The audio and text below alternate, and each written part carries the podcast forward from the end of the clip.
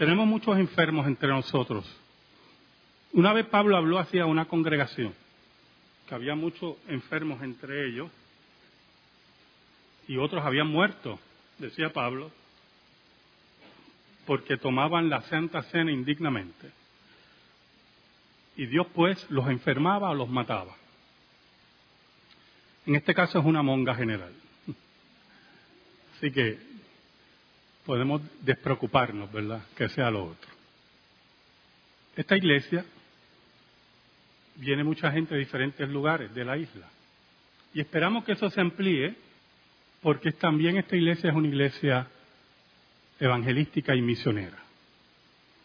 Y le gusta tocar diferentes partes de nuestro país para el conocimiento verdadero de las escrituras y una correcta teología, una teología sana, sana. Cuando usted no tiene una teología sana, usted no puede enfrentar ni los errores ni el reino de las tinieblas. Porque el reino de las tinieblas se alimenta de una teología falsa, de una teología incorrecta. Y toda teología falsa y toda teología incorrecta comete el mayor de los pecados, que es quitarle la gloria a Dios. El fin de todas las cosas, escuche bien, nunca se olvide, como principio bíblico y reformado, el fin de todas las cosas es darle la gloria a Dios. Nosotros somos nada, menos que nada, dice Isaías. Nuestros nombres deben perderse en la historia y solamente el nombre de Cristo es el que debe ser glorificado. Pero las teologías incorrectas no pueden enfrentar el reino de las tinieblas, no pueden enfrentar al mundo porque hacen sociedad con el mundo. Acuerdos con el mundo. Y algunas veces suenan muy loables, algunas veces suenan muy equitativas, y eso es precisamente lo que quiere el mundo, que sonemos aceptables al mundo. Por eso Cristo, en la lectura que hizo la hermana Jonelli, en el Sermón del Monte, hay cuando los hombres hablen bien de ustedes. Si vamos a Mateo capítulo 12, versículos del 22 al 30, vamos a entender un poquito de lo que estamos hablando en esta mañana. Dice así la palabra de Dios, Mateo 12 del 22 al 30. Entonces fue traído a él un endemoniado, ciego y mudo, y le sanó de tal manera que el ciego y mudo veía y hablaba. Toda la gente estaba atónita y decía, ¿será este aquel hijo de David?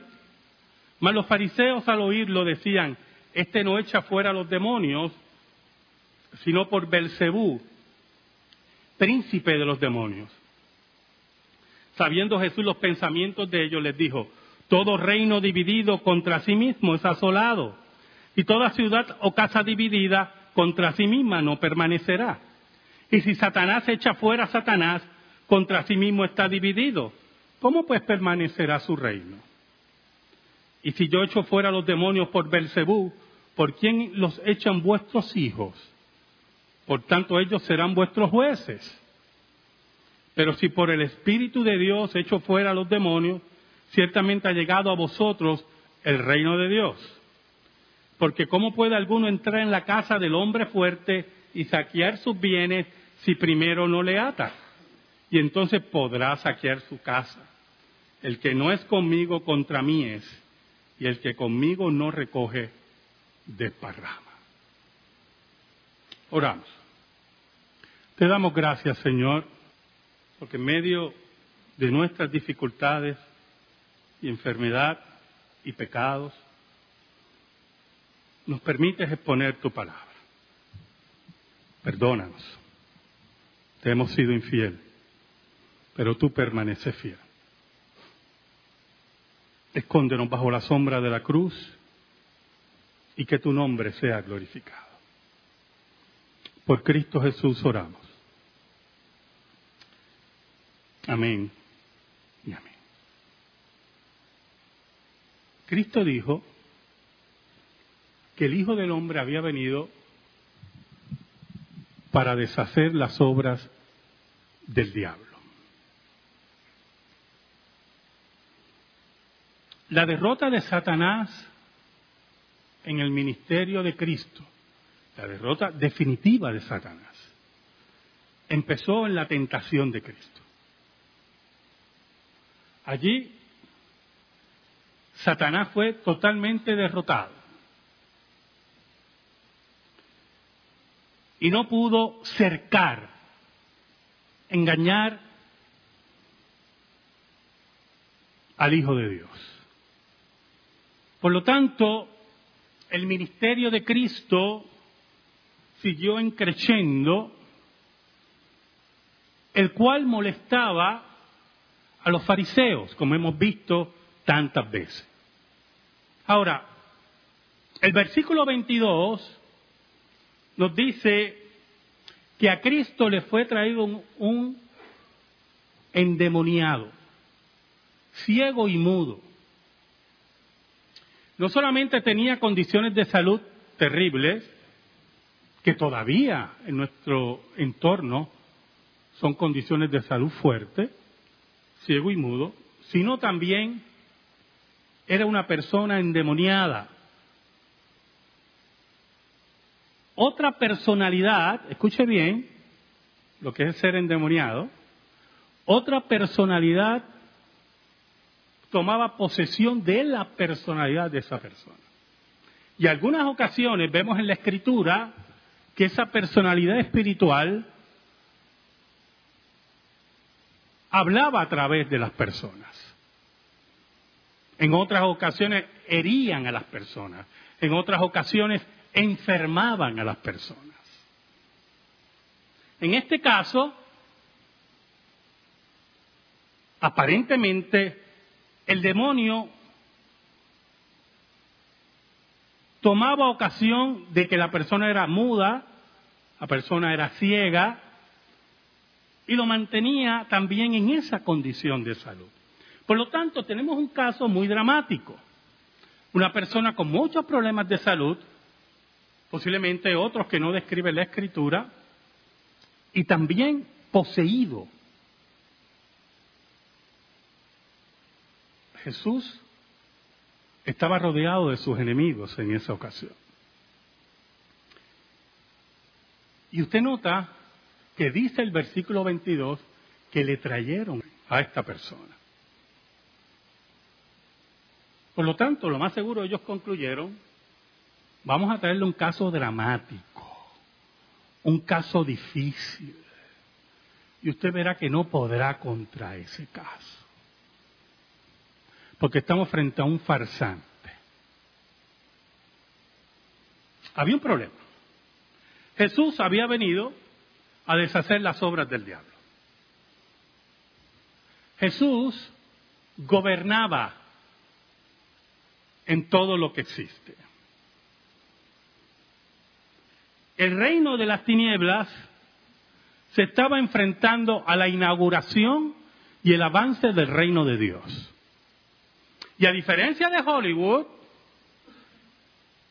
escuche bien, y a diferencia de Hollywood y sus sacerdotes derrotados en las películas de exorcistas y todas esas basuras, el reino de Satanás no puede con el reino de Dios. Pero para vender películas hace falta ese dramatismo, ¿verdad? Pero en la realidad bíblica, teológica, es imposible que Satanás pueda vencer el reino de Dios. Jesús entonces procede a sanar a esta persona. No solamente de sus condiciones de salud, sino también de la posesión demoníaca. Y ante todos ellos, se convierte en el sanador más grande que ha visto la historia y el exorcista, como le he dicho anteriormente, más grande de la historia. Por lo tanto, el versículo 23 hace, y esto es muy importante porque hay mucha teología en estos versículos, hace que la gente reflexione. La gente estaba atónita. El caso era terrible, dramático, y la sanidad fue instantánea, que es lo importante en todo esto, ¿verdad? Porque si Jesús lo sana y tarda dos años en sanarse, pues no, no, no conozco esas sanidades, ¿oye? Esas sanidades son raras. Vamos a ser más claros, esas sanidades no son bíblicas. Son sanidades que Dios hace a través de los médicos, de remedios naturales, de los cuidados, de los familiares. Y Dios utiliza todos esos medios para sanar personas. Pero cuando hablamos de portentos y milagros, los mismos son instantáneos. Y eso es lo que tenía la gente atónita. ¡Wow! Este hombre maltrecho, olvidado, ha sido sanado completamente. Este hombre está viendo. Este hombre está hablando. Este hombre ha sido sanado de la esclavitud de los demonios. Las personalidades o la personalidad espiritual caída, ese demonio, ese ángel caído que poseía a este hombre, ha sido echado fuera. Por lo tanto, la gente, mire, muy importante, llega a una conclusión lógica, teológica, en el versículo 23. ¿Será este aquel hijo de David? Mire qué interesante, una conclusión lógica. ¿Quién solamente puede sacar demonios y sanar en forma instantánea si no es Dios? ¿Será este el heredero, el que estamos esperando, el hijo de David, el Mesías? ¿Este es el que estamos esperando? Y los fariseos, que eran malos teólogos, se dan cuenta. Y se preocupan porque empiezan a perder su feligresía. Aquellos que los saludaban en las plazas, ¿verdad? Aquellos que le rendían pleitesía y por lo tanto formulan inmediatamente, siempre hay que tener mucho cuidado con las teologías inmediatas, las teologías no pensadas, las teologías de beneficio para una persona o para un grupo, o dar poder más allá de lo que existe. Ellos dijeron, más los fariseos, versículo 24, más los fariseos al oírlos decían, este no echa fuera a los demonios, sino por Belcebú, príncipe de los demonios. Belcebú. Un título palestino para el demonio. Filisteo, Dios de las moscas Belcebú. Interesante, porque el título que utilizan es más despectivo. Este utiliza el nombre de los demonios extranjeros para sacar demonios. ¿Mm? Entonces ahí llega la contradicción teológica. Jesús, que dominaba la escritura, porque era el creador de la escritura, Dice algo muy importante en el versículo 25. Sabiendo Jesús los pensamientos de ellos, le dijo, todo reino dividido contra sí mismo es asolado, y toda ciudad o casa dividida contra sí misma no permanecerá. Por eso que en las guerras, los gobiernos que están en guerra están atentos a los ciudadanos que puedan causar traición. Y las traiciones regularmente en los reinos se pagan con la muerte, con fusilamientos principalmente. ¿Por qué? Porque un reino dividido contra otro reino va a perder. Y por lo tanto, se cuida mucho a las personas y se les advierte que la traición puede traer la muerte. Una vez yo le conté a ustedes que en la Segunda Guerra Mundial, principalmente en Inglaterra, en Londres, cuando había un bombardeo, nadie podía prender una luz, ni un cigarrillo, ni un cigarro. Y entonces había personas caminando por todo Londres del ejército viendo que nadie prendiera una luz, porque se podía interpretar en dos formas. Uno, que usted era un ignorante, y no se daba cuenta que una luz guiaba a los bombardeos alemanes. O número dos, usted era un traidor, un fascista. Y por lo tanto, usted estaba buscando que el gobierno inglés cayera frente a los alemanes. Y Cristo está aquí hablando de un principio básico militar. La división en un reino hace que él mismo sea derrotado. Basándose en ese principio, en el versículo 26 dice, y si Satanás echa fuera a Satanás, contra sí mismo está dividido, ¿cómo pues permanecerá su reino? Y el versículo 27 dice, y si yo echo fuera a los demonios por Bersebú, ¿por quién los echan vuestros hijos? Por tanto, ellos serán vuestros jueces. Entonces Cristo toma un camino muy importante, hermano, y nos revela unas verdades muy importantes. Número uno, escuche muy bien, hermano, Satanás no puede sanar. Satanás no levanta muertos. Porque si Satanás pudiera sanar, Satanás estuviera contra él mismo, dice Cristo. Y es una imposibilidad de Satanás hacer eso. Por eso nosotros no podemos darle poder, ni existe poder en el espiritismo, o en la brujería, en la Wicca. ¿Sabe? Mucha gente cree en esas cosas. Cristianos todavía creen en esas cosas. En su teología totalmente errada, que los llena de miedo, los llena de supersticiones, los llena de grandes errores doctrinales. Creen que si tienen un vecino que practica estas cosas, puede influenciar en ellos. Y le tienen miedo posiblemente hasta el vecino. ¡Qué tontería! Posiblemente el vecino tiene prácticas no muy agradables a nosotros, donde haya lo que se conoce como magia, como espiritismo, como estupideces de esas. Y algunos en sus supersticiones, creyentes en sus supersticiones, no se atreven ni saludarlo. Usted es el primero que lo debe saludar. Usted es el primero que lo debe invitar a comer a su casa.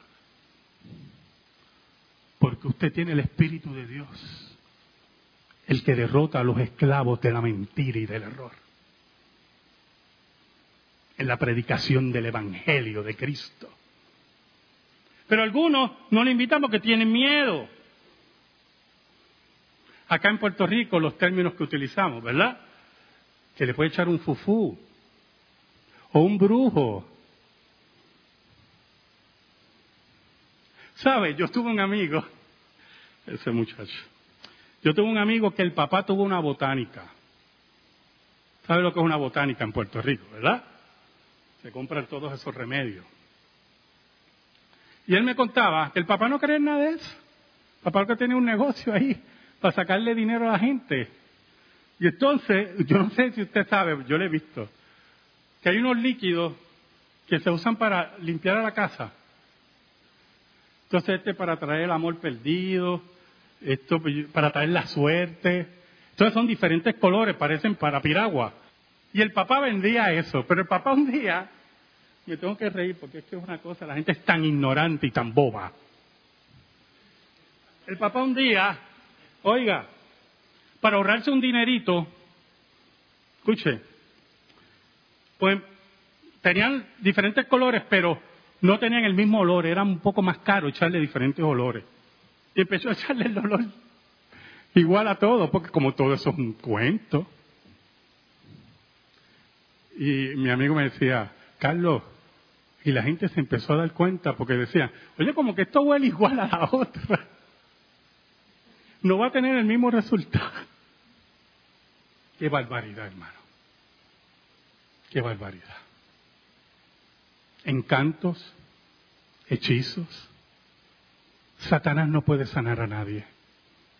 Satanás vino a robar, a matar y a destruir, dice la Biblia. Por eso Cristo decía que si él sanaba por los demonios, entonces Satanás estaba dividido, porque él sabe que Satanás no puede sanar, ni quiere sanar. Esa es la teología correcta.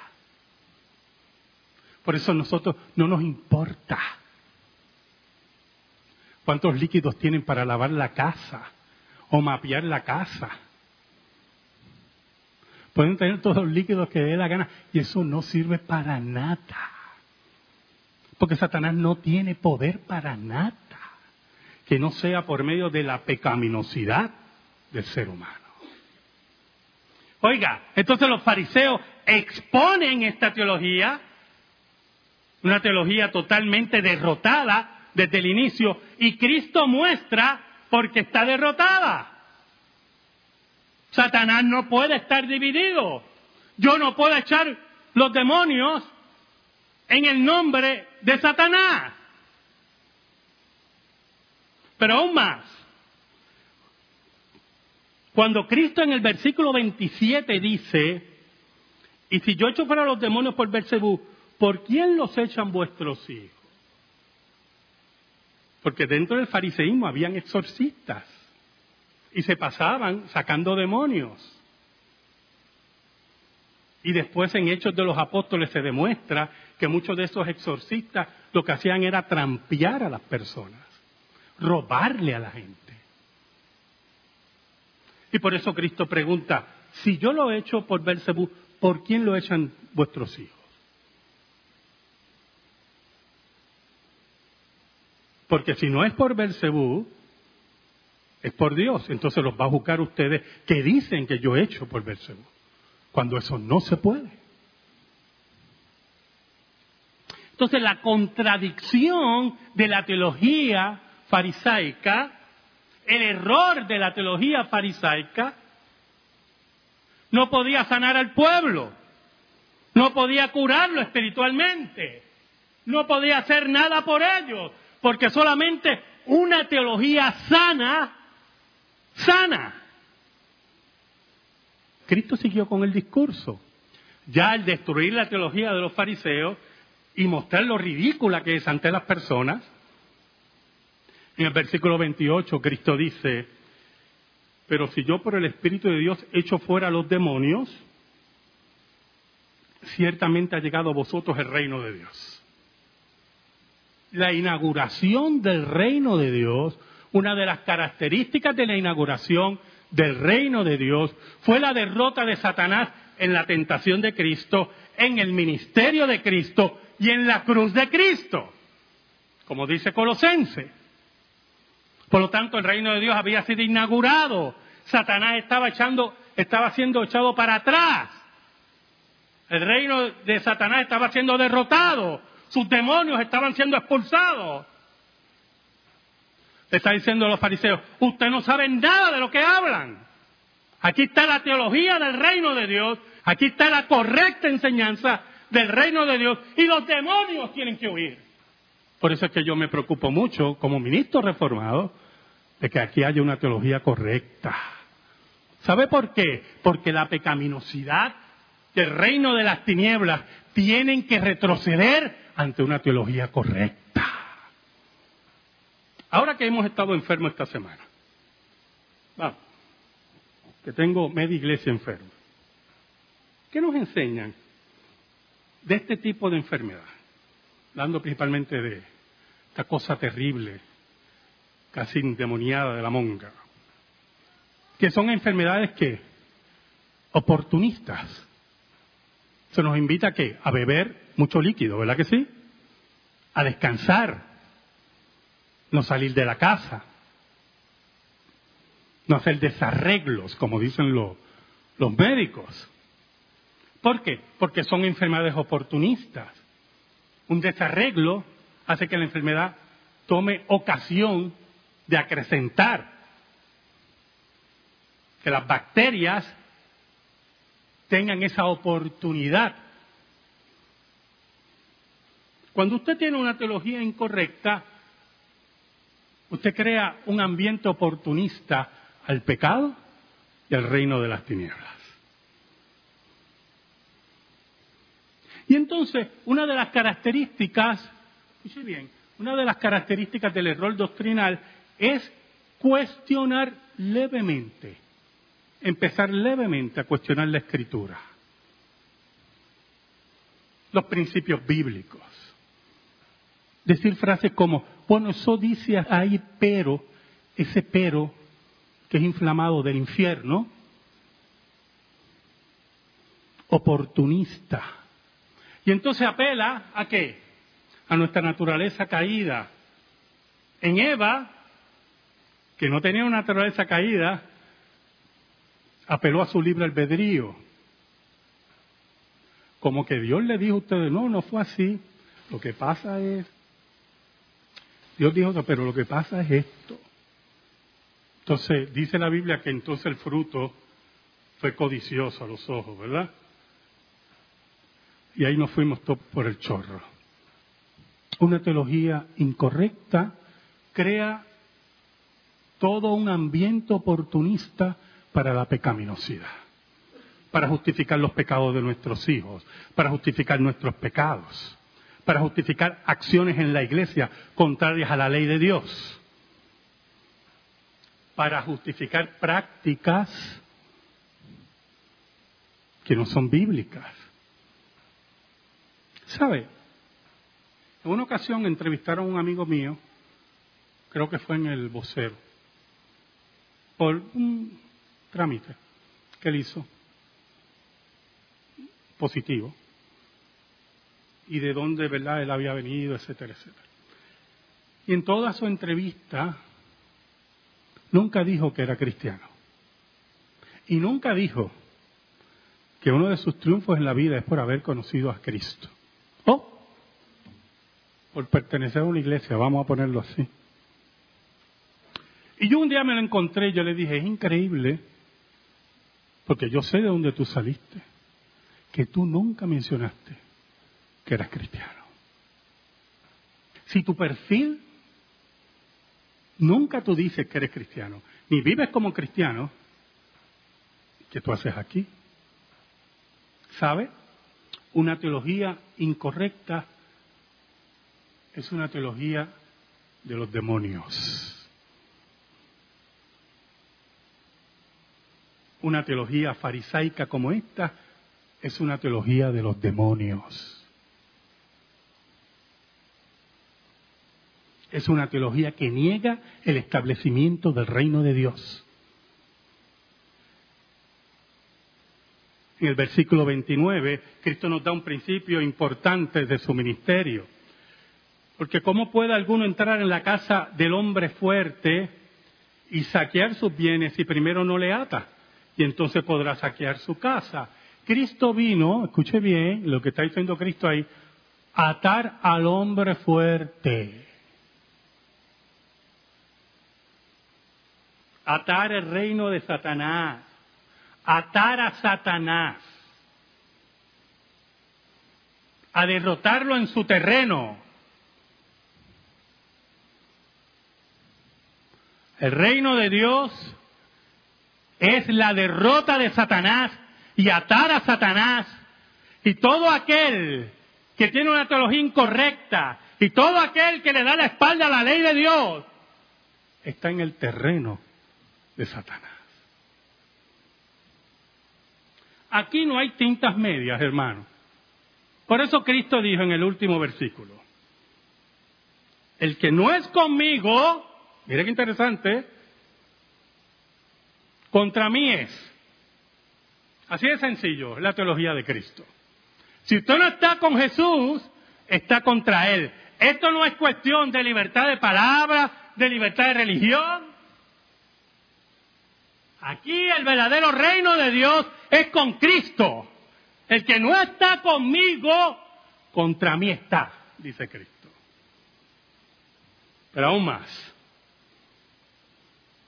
Y el que conmigo no recoge, desparrama. El que con Cristo no camina, desordena. El que con Cristo no ordena, destruye. Amén. Gracias te damos, Señor. Y te pedimos en esta hora, en el nombre de Cristo, que tu palabra siempre esté en nuestro corazón. Cristo Jesús. Amén y amén. Estamos en silencio, hermano.